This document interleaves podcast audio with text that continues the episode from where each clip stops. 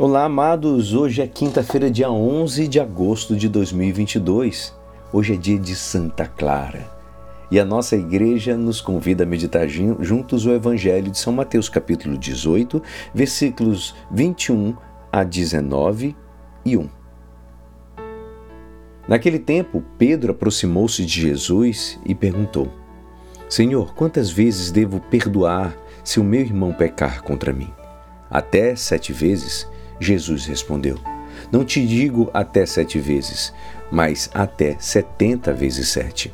Porque o reino dos céus é como um rei que resolveu acertar as contas com seus empregados. Quando começou o acerto, trouxeram-lhe um que lhe devia uma enorme fortuna. Como o empregado não tivesse com que pagar, o patrão mandou com que fosse vendido como escravo, junto com a mulher e os filhos e tudo o que possuía, para que pagasse a dívida. O empregado, porém, caiu aos pés do patrão e prostrado suplicava: Dá-me um prazo, eu te pagarei tudo.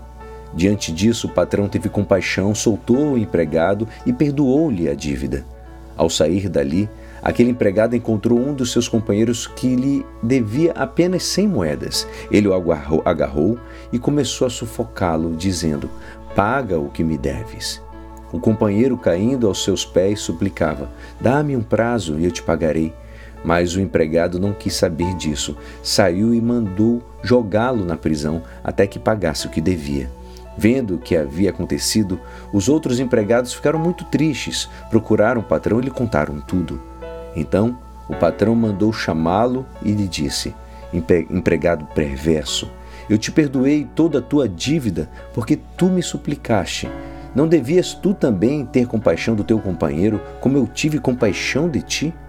O patrão indignou-se e mandou entregar aquele empregado aos torturadores, até que pagasse toda a sua dívida. É assim que o meu Pai que está nos céus fará convosco, se cada um não perdoar de coração ao seu irmão. Ao terminar esses discursos, Jesus deixou a Galiléia e veio para o território da Judéia, além do Jordão. Esta é a palavra da salvação. Amados, hoje perguntar quantas vezes devo perdoar se meu irmão pecar contra mim, é também perguntar: estes a quem tanto amo, os vejo com tantas manias e caprichos que me chateiam, que me incomodam com frequência. E isto se repete este dia e outro dia. Senhor, até quando tenho que aguentar isso? E Jesus responde, amados, com a lição de paciência na realidade, os dois devedores coincidem quando dizem: tem paciência comigo. Mas enquanto o descontrole do malvado, que já ia sufocando o outro por pouca coisa, ele, ele, ele ocasionaria a ruína moral e econômica. A paciência do rei não só salva o devedor, sua família, os bens, como também engrandece a personalidade do monarca e gera confiança na corte. Ele foi justo. A reação do rei nos lábios de Jesus nos recorda o livro dos Salmos, que diz: Mas em ti se encontra o perdão para seres venerado com respeito. Está claro, amados, que precisamos nos opor à injustiça e, se necessário, de forma enérgica. Ou seja, suportar o mal, seja um indício de apatia ou covardia. Mas a indignação é saudável quando, ela, quando nela não há egoísmo, nem ira, nem sandice, senão desejo reto de defender a verdade. A autêntica paciência é que nos leva a suportar misericordiosamente a contradição, a debilidade, as doenças, as faltas de oportunidade das pessoas, dos acontecimentos ou das coisas. Ser paciente equivale a dominar-se a si mesmo.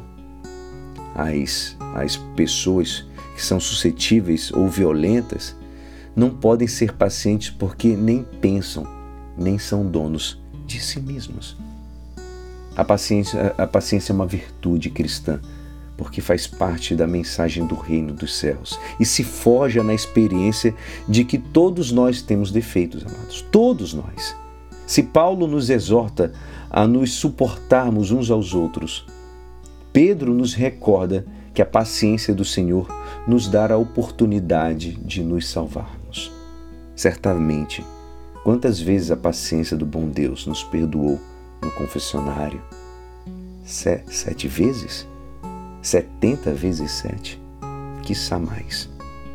Que Deus nos abençoe e nos dê sua misericórdia. E é assim esperançoso que esta palavra poderá te ajudar no dia de hoje que me despeço.